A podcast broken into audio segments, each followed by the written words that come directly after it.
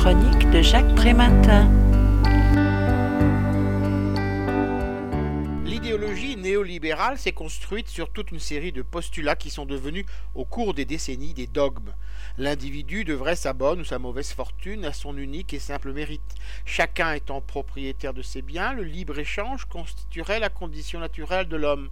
Seul le marché concurrentiel, libre de toute contrainte, pourrait réguler les échanges humains les compétiteurs seraient mus par la seule satisfaction de leurs propres intérêts. On ne dira jamais assez combien sont salutaires les écrits démontrant qu'il ne s'agit là en réalité que de constructions conceptuelles qui n'ont comme légitimité que celle que l'on veut bien leur accorder. C'est ce que démontrent David Robichaud et Patrick Turmel dans La Juste Part, Repenser les inégalités, la richesse et la fabrication des grilles pains en démontant toute une série de mythes. Si le marché peut être un puissant outil de création de richesse, ce n'est pas parce qu'il est libre, mais parce que justement il est structuré par des règles et des conventions communément admises, constituant des normes mutuellement avantageuses et collectivement désirables, affirme-t-il page 153. Toute production de richesse est le résultat d'une coopération sociale.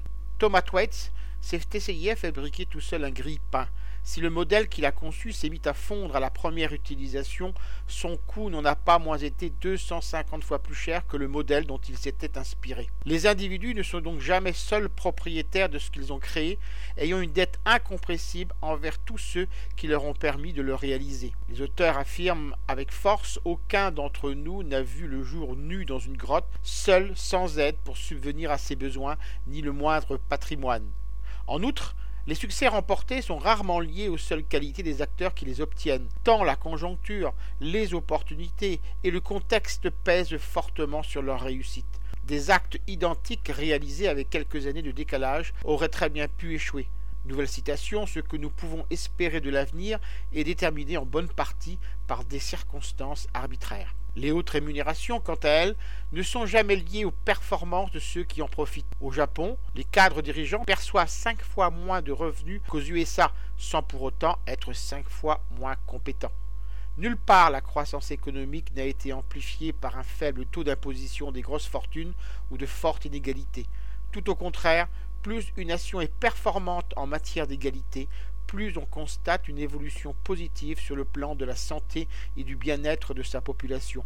Réduction des pathologies mentales et des dépendances, tant aux drogues qu'à l'alcool, et augmentation de l'espérance de vie, de la performance scolaire et de la mobilité sociale.